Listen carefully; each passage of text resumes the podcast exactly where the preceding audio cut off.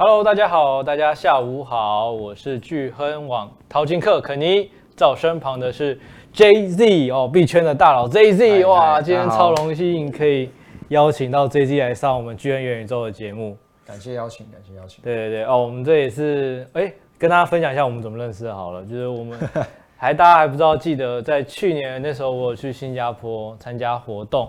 然后那时候就认识了那个 James JZ 嘛，是，然后哇，发现他真的是非常有料的一个人，那他的经历也是非常非常精彩。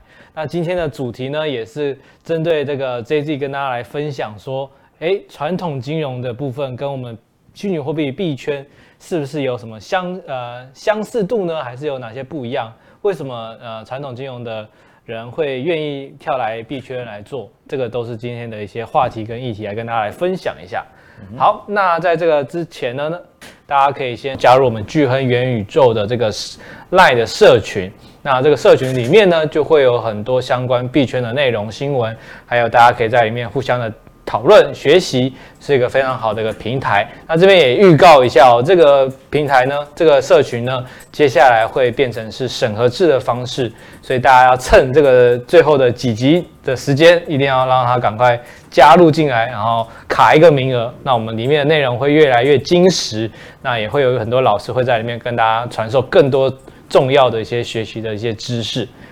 好，那我们这还有的就是这个小白的专属课程。如果你是对于加密货币还在啊、呃、犹豫是否要进入这个币圈，或者是还有一些问题的话，我们有一些初阶的入门课程，从零开始学币圈投资配置。那我们这个的详情的内容呢，也会在我们 YouTube 这个频道下方的这个资讯栏。那我们这次是在台北的晚间场，那相关的现货啊，什么是现货、网格、合约，都会跟大家来做一个介绍。那我们就是把握这个报名的时间，我们这个现场位置有限哦，所以是先先到先赢哦。好，那我们就。这个广告的部分讲完了，那我们就是来进入我们今天的重要主题，邀请 JZ 来跟我们分享一下，哎，我们传统金融产业跟加密货币产业超级比一比，到底有什么样的地方是吸引我们的观众朋友可以进来我们的币圈？OK，好，那这个最前面呢，当然还是要跟大家来自我介绍一下，JZ，你可以跟大家分享一下你是什么样的这个过去的一些经历。可以让我们观众朋友认识你，没问题。好，各位巨亨的观众以及 Kenny，大家好，我是 JZ。那我过去是在呃传统金融的券商自营部做交易员，嗯、以及在加密货币的前十大交易公司去做加基金经理人的角色。所以我在之前会有这些币圈的经历，以及传统金融的经历。然后那现在的话，我是有在担任加加密货币交易所的顾问，以及目前持有美国。特许金融分析师的执照，也就是 CFA，、哦、然后还有大家可能听过的 BAYC 这个 NFT，、嗯、对，然后目前我是专注于经营 JZ Invest，然后 JZ Invest 是我在我想传递一些我之前在币圈以及传统金融的机构，嗯，那些投资的经验以及概念，观念，对，嗯、没错，然后最重要的是会提供一些区块链的可能机会或者市场趋势这些阿尔法。所以有兴趣的话，也可以去看一看。哦，那我这边也很好奇，观众朋友，这个 CFA 这个特许金融分析师非常这个 title 感觉就非常的厉害，可以跟他解释解释一下这个，因为可能观众朋友不太知道。OK，这个样的是怎样才可以考到，还是说这个是是有什么样的特殊的一些资格？OK，我觉得可以说就人数来讲好了，可能全球有大概五到七万人吧，然后台湾的话，人数大概就是五百到一千人之间哦，这个数字。然后，所以它算是我们可能投资界、分析界里面算是最顶的一个证照。前一趴的人手里才可以拿到吗？对，有 应该是这样的。可是也没有那么多分析师啊，所以这个数字大家可以参考就好。哦。但是最主要，它就是嗯一个敲门砖吧。大家只要如果你想要当分析师，或者是可能证券分析师这种职业的话，这个东西会是他们最可能 priority。最高的一个证照。哦，大家也会看哦，你这个人真的有这个证照，是一个一个 level 等级已经到了一个非常高的境界了。没错，而且难是难在它考它的科目有十科哦，然后需要考，因为他们有三个 level，你每个 level 我那个时候每个 level 你需要一年的时间才有一次考试机会。哦，对，所以你必须要每个每个 level 都过，然后还有四年的工作经验，你才可以拿到这个证照。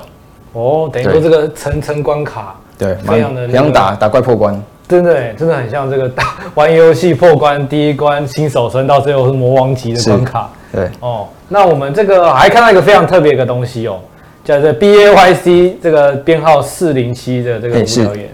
哎，这个跟大家分享一下，这个无聊猿呢，这个、大家都一定很好奇，哇.一张现在要几百万、几百万起跳的，哎，okay. 你是怎么样持有呢？还是你是买在哪一个时间点？我是在。去年哦，我会放这个的原因是我原本其实没有要露脸，所以就会利用这一个东西去可能展现我在加密货币或者是数位世界的身份。了解，就是一个头像，对，没错，头像代表身份代表。没错，所以问价钱就庸俗了啊，所以这个大家可以自己去查赚多少，赚多少也 也是不用讲了，反正反正没有赔。啊，没有赔，哇，这个这个，然后对大家有兴趣的话，可以去借由这一个东西，因为它现在是 NFT 里面的龙头，对，所以大家可以借由这个东西去了解说为什么。一张图片可能会有这个价钱，嗯，我觉得这才是真正大家可以去探讨的东西，嗯，因为我们 NFT 这个部分呢，我们在去年好几集也都特别有在讲，现在 NFT 不单单只是头贴了，是。它更多的一些附加的赋能，对，才会是吸引大家去购买这个 NFT 最最最主要的一个原因，没错，没错，那那真的有无聊猿，真的是走在路上都有风啊，而且是真的就是 大家。不是随便去复制网络上的一张图而已哦，只是真的是你去链上看，就是这个这个这一张就是你本人的。对，我可以分享一下当初买的原因好了。好，可以啊，就是因为我是主要看三个部分嘛，第一个是有形资产，第二个是无形资产，嗯，然后第三个是它的一些周边的赋能这种效应。有形资产的话，因为它是加密货币或者是 NFT 的龙头，然后它的公司大家可以想象成一个，它可以创造非常多价值，嗯，所以它会不断的把价值灌入这个。可以说图像里面对，对，然后再用这些图像去捞更多的使用者过来，然后产生更多的价值之后，再灌回他的公司，所以等于说这个循环它会一直产生，可以说是价值出来，所以我认为它之后的上涨性是有的，嗯，所以这是有形资产的部分。那无形资产的话，就是它有点像我当初买这个之前，我也认为它是一个诈骗，就是一张图片，你凭什么可以那么贵？对，然后但买了之后，我才真正去研究说，哦。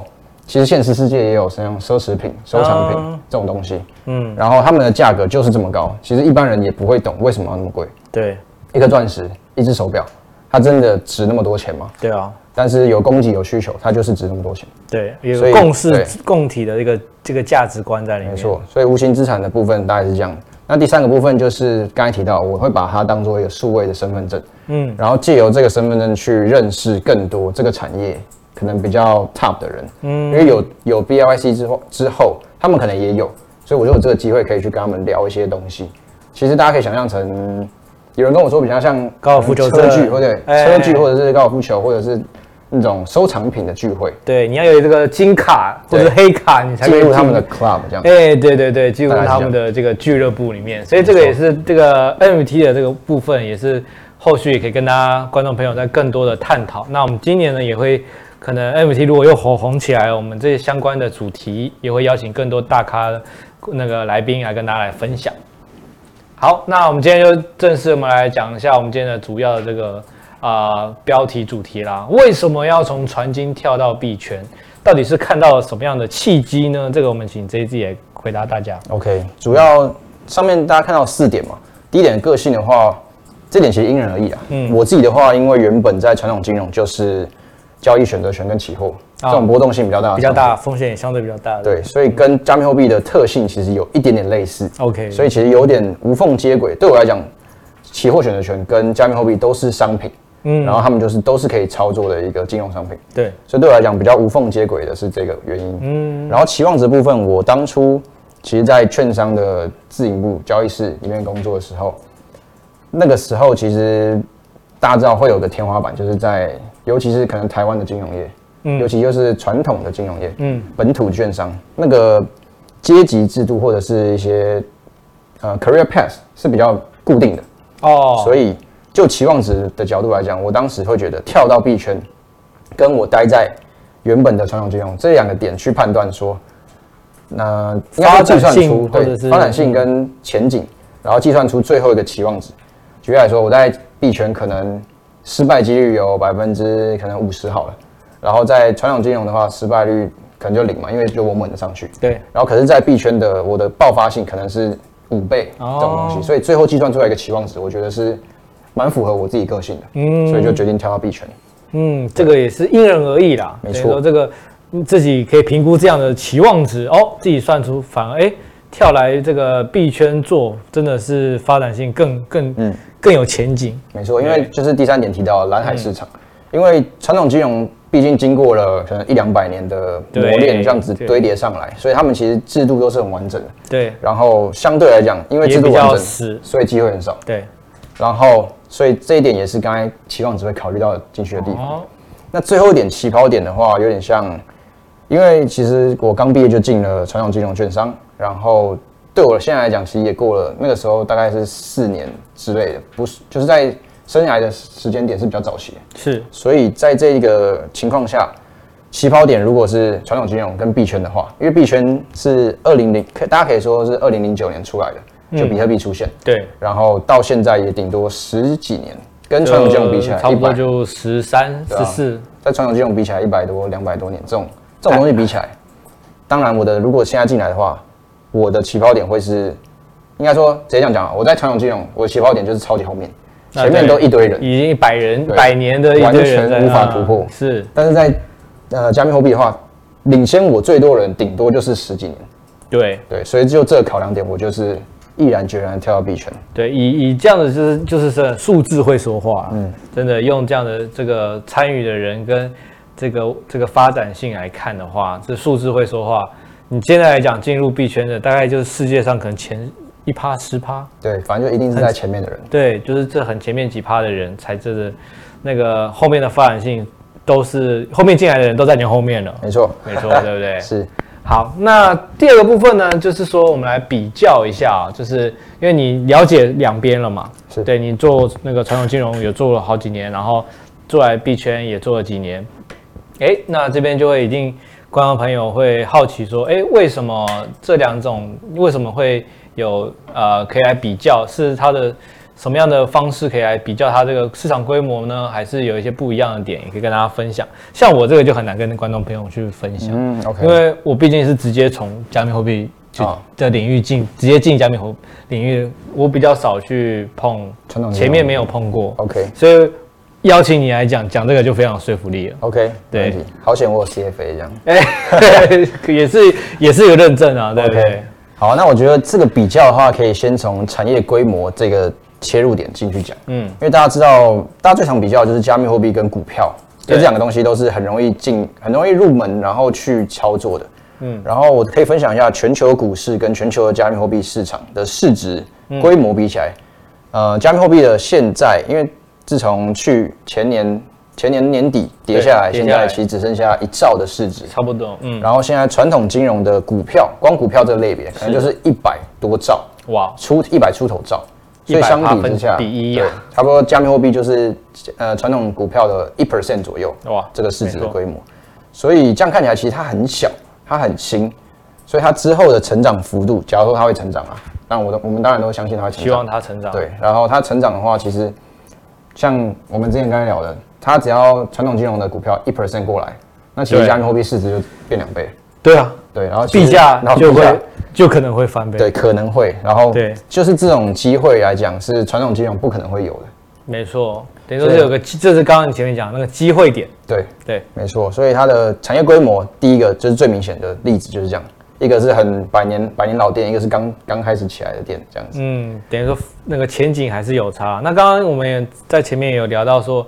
哎，就是呃，现在我们我们的观众朋友们很多是股票股票族，对对，就是很爱看台股啊或美股啊。是。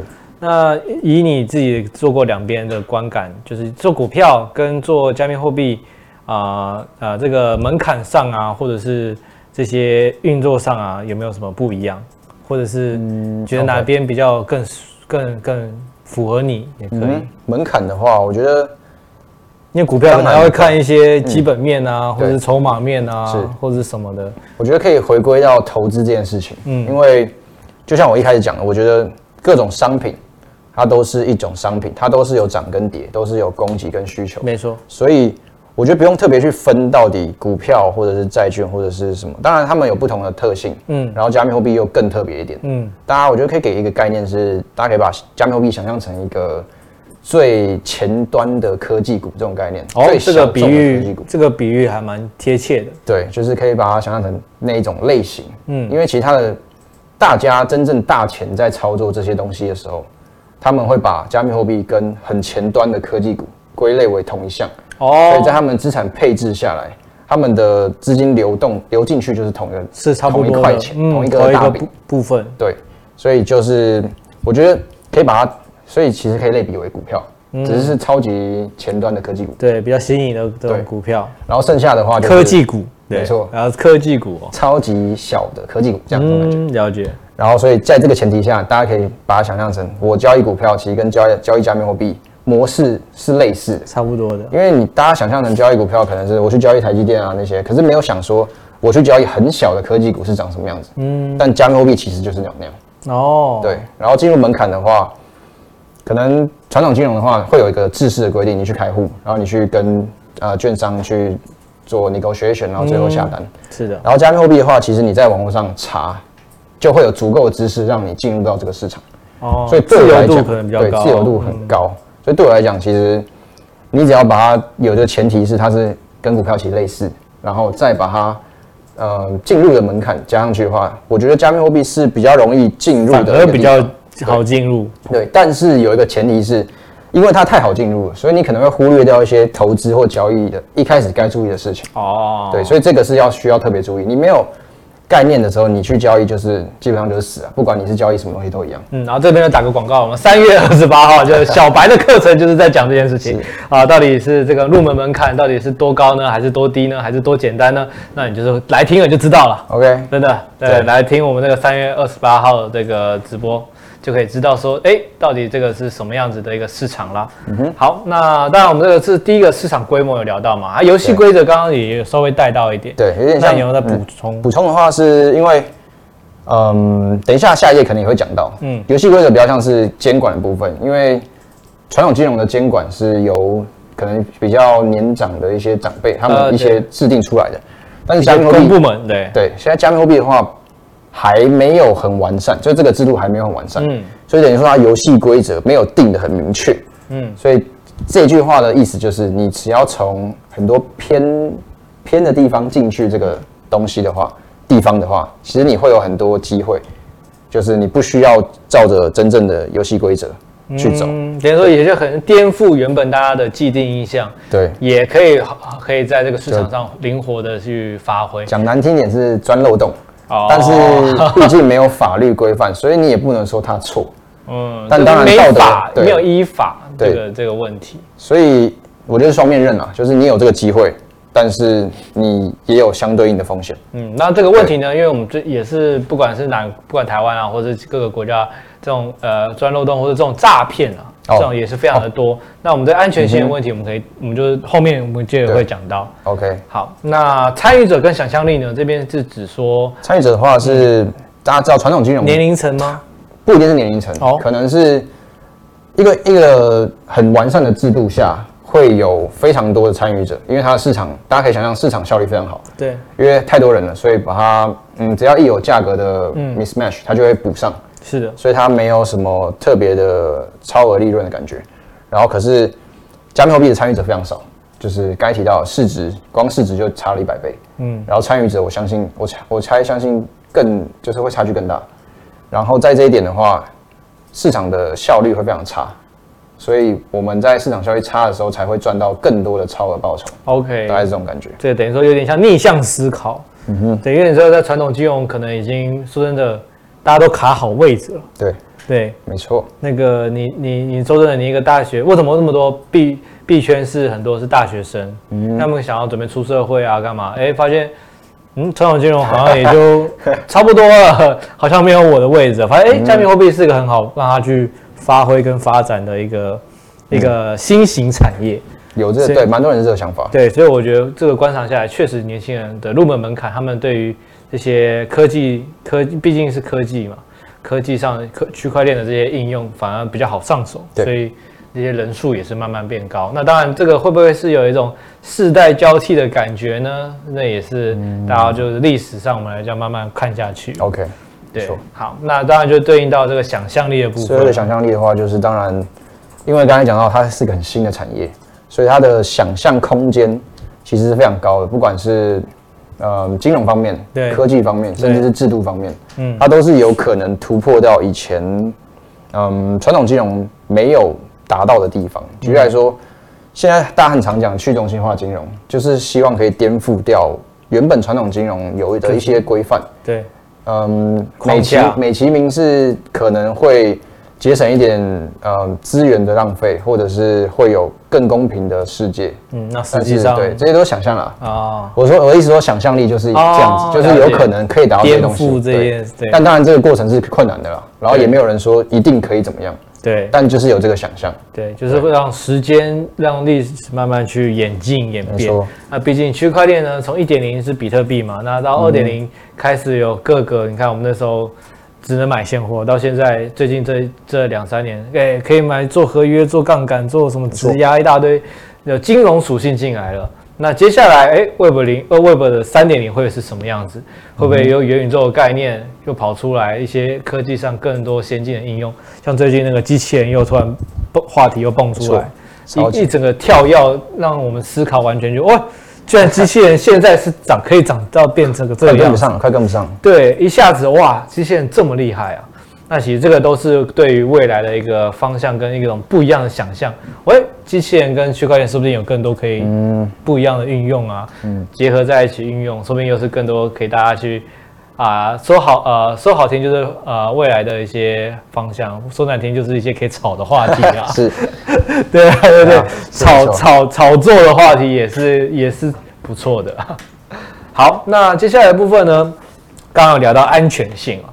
这个币，因为币圈毕竟是很新的一个一个产业，那安全性就会讲到这个监管问题。然后这个部分呢这一季可能有有有你这边有什么样的想法？OK，监管，嗯，刚才有场外 call in 进来一个蛮重要的问题，我觉得这个蛮好的，就是他说，嗯，就是如果监管介入到了加密货币这个产业，会有什么发展？是对。那目前其实这个这个问题其实很大。嗯，那我简化来讲好了，就是政府希望，嗯，参与者就是我们这些平常的老百姓，参与者不要受伤，所以他们会，嗯，规范加密货币的一些，嗯，方式，或者是规范加密货币的一些出路。嗯、然后这个情况下，我们会觉得，那我们的自由度，加密货币产业的人自由度就减少。但是换个角度来想，其实他为他监管这些东西，是为了让更多人能够进来参与。嗯，举例来说，现在。比特币没有 ETF，现货 ETF，现货 ETF，因为，嗯，美国觉得比特币或者加密货币这个市场还是太危险，嗯，跟就是风险太高了，所以不会让那些机构们进入这个市场，嗯，但是如果他们的规范越来越完整，然后，嗯，大家知道比特币的风险在哪里，跟它最大的可能最最严重的风险是什么？有了这些东西之后，大家的资讯是透明的，嗯，这个时候它有可能通过现货 ETF。对，那通过的时候，基本上就有更多人进来，那会有非常非常大的一个这个人流跟这个资金会涌入。嗯，没错。所以监管的这个问题，就是大家要看用什么时期去看，可能短期会有个阵痛期，嗯，但是长期来讲，它是让这个系统更完善，所以更多人会参与进来。对，这个不应该不可能会是几天、几个礼拜、一个月、两个月，绝对，这可能会是一年、两年、三年以上的事情。是，所以这个其实，但是也不要小看这件事情哦，就是说，或许说不定在下一轮牛市，这个就可能会出现。对啊，毕竟这个产业非常快。对啊，下一轮牛市可能 maybe 就二零明年或者后年就可能会发生了。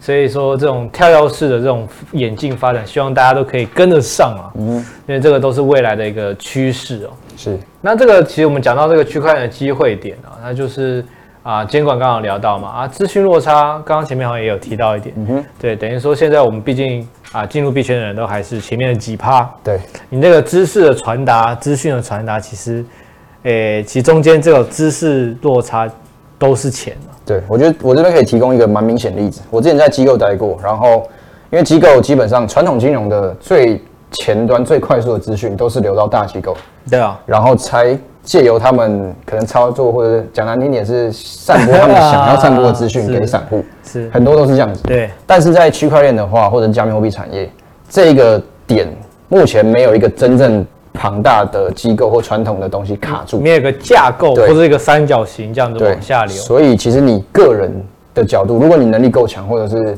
野心够大，或者是资源够多，其实你可以当做传统金融大机构这个角色。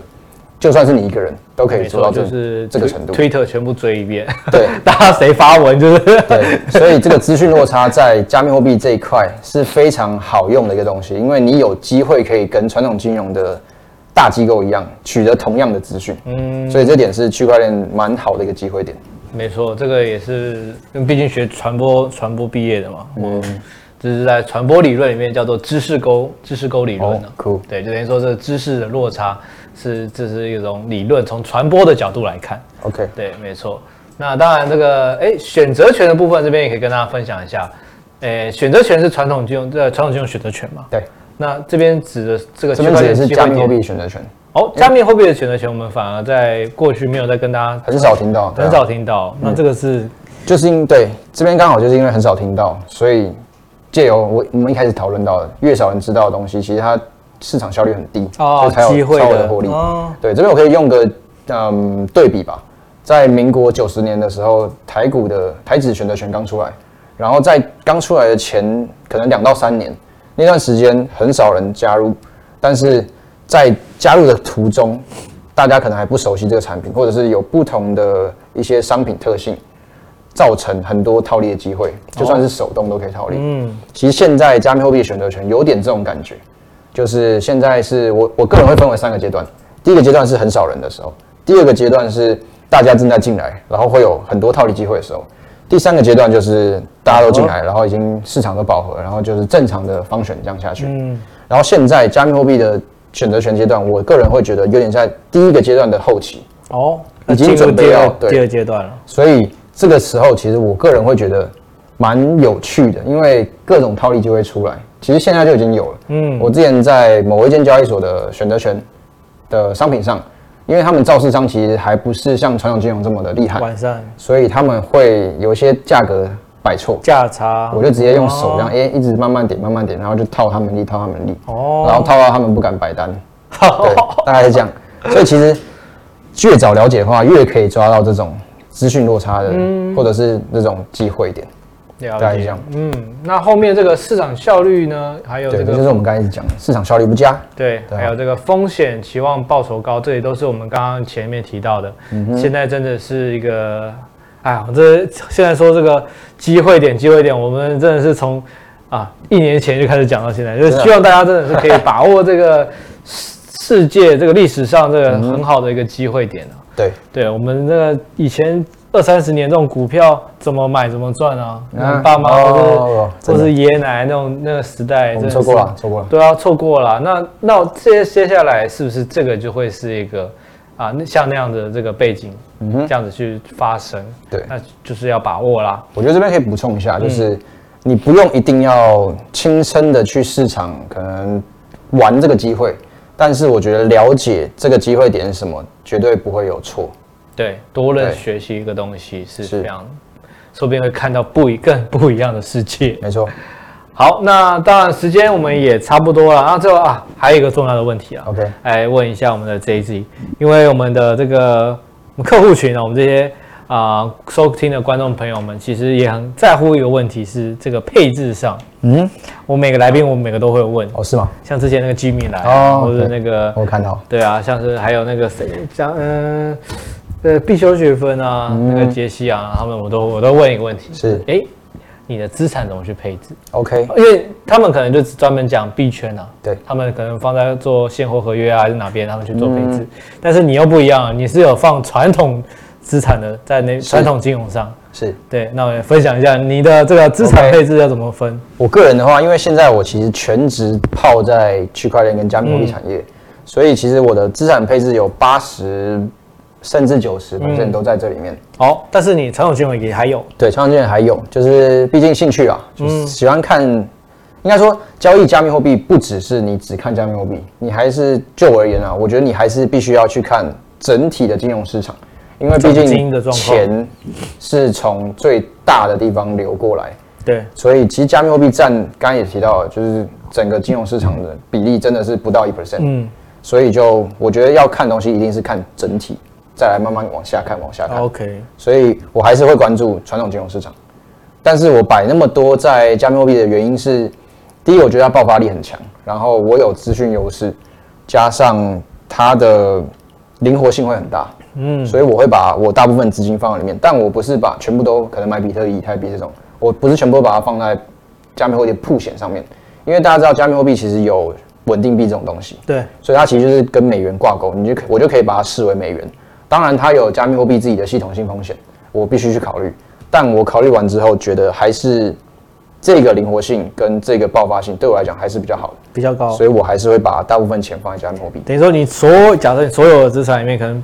八成左右是加密货币，可能是二十趴、十趴、二十趴是放在传统金融上，是。那可能是做选择权或者是期货，对，那可能在这个八这个币圈里面的八十趴里面，可能有部分是稳定币，嗯哼，那当然有有有几趴可能是做，可能是固定收益放贷，然后选择权操作左侧右侧都会有，嗯，对我个人资产配置会把加密货币那边的话，我会放在低中高风险。哦，这个刚才提到低中低风险比较像是我刚才提到稳定币，类似嗯稳定币去放贷，或者是稳定币去放在收益型产品上面。嗯，我们说的去中心化金融的算是呃 DeFi 的东西上面。是，所以就是领领出一些比较稳定，可能 percent 大概是十 percent 左右，一年十到二十 percent 的年利率。当做是低风险，低风险对。对。那中风险的中风险的话，我就可以用低风险跟高风险哦，低风，然后剩下就是中风险。OK，低风险比较像是我刚才提到的这种胜率很高，但是它能够获利的空间比较少，可能十趴左右。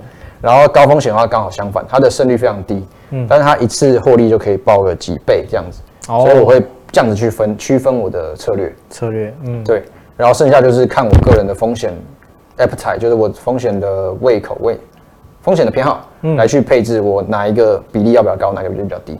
嗯，当然这还会根据市场现在的市况，然后跟我未我推测未来的趋势去做调整。嗯，这就是资产配置的部分。诶，那我还还有一个问题很好奇，就是你在配置上啊，像这种是比较是啊稳定币啊，或者一些金融工具上，那那 NFT 啊，或者是一些空投这些东西。嗯这种你会把它放在这些，其实我会放额外的，我会放在高风险。哦，这个你把它归类在，也是在归类在里面。其实我这边可以提到我个人的观点啊，就是很多人会做就 DCA，就是这种定期定额的东西。那对这种东西，其实我也建议大家把它放在高风险。哦，因为除非你真的是看十年这种，或者是不不不不止十年，可能三十年这种东西，嗯，你就是把那个钱当做丢到水里面。这种的话，你可以去，我觉得这已经超出我们刚才提到的那种。风险策略的范围了，嗯，但如果是你是正常想要把它摆进来，然后去看整体的策略的话，它必须要放在高风险，因为第一个你不知道它什么时候会涨回来，对，所以其实你在等的时候，你一直在亏，亏个五十趴，我觉得都是有可能的，嗯，所以你非常容易发生，所以你不可能把它放在低风险，是的，然后加上你要做这个策略，你不可能只是做个一年甚至半个月这种东西，嗯、你一定放长期，所以它的流动性是差的。所以在这种东西，它肯定就是高风险，但很多人都会把它放在低风险，我不知道为什么。对，他们可能很直观的觉得现货就是，反正他们就是觉得可能之后都不会卖吧，但是没看到的是，他就是一直在赔。啊，没错。所以这个要注意，就是大家一这一些观念上的一些不同。是对。那这个当然也是我们也是过去也是花很多时间跟大家分享一些 DCA，我记得我之前也有介绍过啊。嗯。对啊，那也是一种一种就是逢低买进。没错的这种一个操作方方面啊，那当然我因为我自己也是以以现货为主嘛，嗯哼，那合约也会做，那当然现在就是我也比较看长期，OK，我也觉得不错，长期也是真的是比较可以不用那么累了，对，真的不用那么累，真的。其实也是比较符合，如果真的是小白或者是一些比较长辈在传统金融待很久的，其实也是适合的，是。对，好的，那我们这个时间好。差不多了，哦，有问题是吗？哦，好，OK，现场观众朋友，对，有提问时间，OK，好，看一下，呃，嗯，有吗？是在哪边？YT 留言，哦，看一下哦，嗯，没有传到，哦，好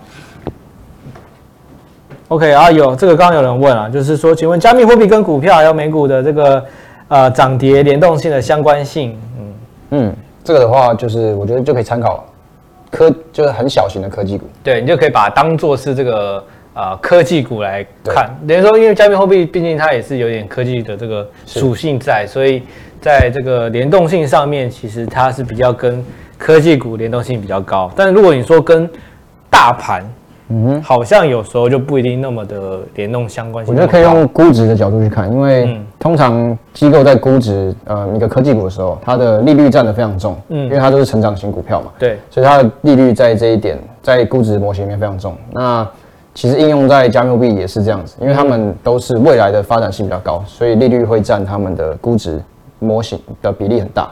所以这两者，呃，我觉得相关性这么高，就是因为这个，因为他们都是看未来的报酬。嗯，了解，大家可以去用这个方向去思考。对，好，那希望回答到这位朋友的这个问题。好，那下一题呢是这个有人问说，哎，好奇 JZ 投资股票跟加密货币的这个获利比哦，获利比啊，哦，讲到获利喽，可是这有点尴尬，因为也不是尴尬，就是不太能比较，因为我刚毕业的时候是先进传统金融，对，然后是在传统金融有一笔钱之后才进入加密货币，所以有点难去比较说就是这个比较。但是所以说你现在嘞，现在。他说的话结论当然一定是加密货币啊，啊，但是只有我自己一个人的话，肯定有生幸存者偏差，但是大家可以参考。对，嗯，OK，好的，那 OK，下面这个是说，哦，这个他说 FTX 也有八趴的那个年化，啊，当然这个交易所问题啊，这个真的是自己没办法控制啊，真的。啊，他要爆，我们也真的，所以加密货币还是需要看很多的风险的东西啦。对对对，等于说你，如果你真的，他其实还有一个礼拜的可以逃走的时间，嗯、我记得那个时候。对。所以你如果你真的是啊，不要信心太强的话，还是有机会可以用传统的观念去避开。而且当然也有讲一个点，就是说你这个平台的部分，你不能把。不建议真的是把所有东西，你的所有部位都压在同一个平台上。是对，它一一旦这个平台爆了，你就全部没有了。你这还是要做一个平台上的分配。等于说刚刚讲的是啊、呃，产品上的分配嘛。嗯。但其实资金那个真的，你的这个交交易平台的也是要分配。资产也要分配。对，对你放在那个资产的你的地方也要要要做个分配，不然。真的要爆，你真的是全部都爆掉在同个地方，真的。好，那没有问题了，那今天就差不多。那非常感谢我们 JZ。那最后呢，JZ 这边它也有很多这个 FB 啊、Instagram、YouTube 频道啊、Twitter，然后 Telegram 都有这个那个相关的这些平台。那大家都欢迎去追踪看看，然后跟我们的 JZ 都会在里面嘛。对对啊，跟可以在更多跟 JZ 有更多的互动跟交流。好，那今天非常感谢 JZ 啦。那我们这个时间差不多，我们就下个礼拜再见啦。下个礼拜，好，下个礼拜你知道是谁吗？哦哦，这个哎，欸、这个可以讲吗？可以哦。下个礼拜是我们这个哦，也是币圈的另一位大佬脑哥要来我们节目上跟大家来分享啊。那主题呢，其实也会比较围绕在这个传统金融跟这个币圈相关的一些相关性。还有一些不同的地方，那也是欢迎大家记得锁定我们这个聚恒元宇宙节目啦。那我们就下个礼拜再见，拜拜，拜。